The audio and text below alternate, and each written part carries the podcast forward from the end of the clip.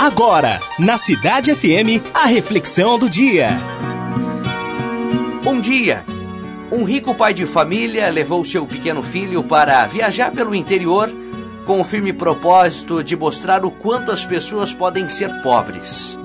O objetivo era convencer o filho da necessidade de valorizar os bens materiais que possuía, o status, o prestígio social, Queria, desde cedo, passar esses valores para o seu herdeiro. E eles passaram um dia e uma noite numa pequena casa de taipa de um morador da fazenda do seu primo. Quando retornaram da viagem, o pai perguntou ao filho: E aí, o que, que você achou do lugar? Muito bom, papai, respondeu o garoto. Você viu a diferença entre viver com a riqueza e viver na pobreza? Perguntou novamente o pai. Sim, claro que sim. E o que você aprendeu? E o filho respondeu: Eu vi que nós temos um cachorro em casa e eles têm quatro. Nós temos uma piscina que alcança o meio do jardim e eles têm um riacho que não tem fim. Nós temos uma varanda coberta e iluminada com lâmpadas e eles têm as estrelas e a lua. O nosso quintal vai até o portão de entrada e eles têm uma floresta inteira.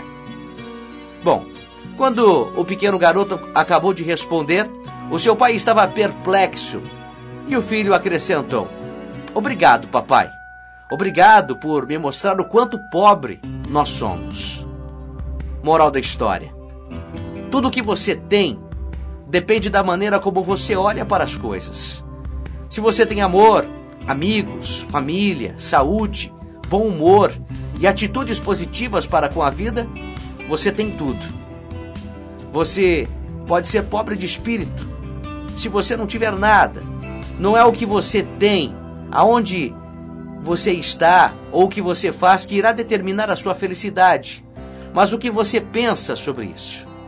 Portanto, comece a enumerar quantas coisas boas você tem na vida o quanto você é abençoado por Deus. Pare de reclamar. Pare de reclamar pelas coisas que você não tem. Ao contrário, comece a agradecer pelas coisas que você possui.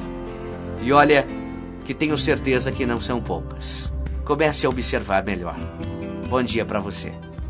Você ouviu na Cidade FM a reflexão do dia.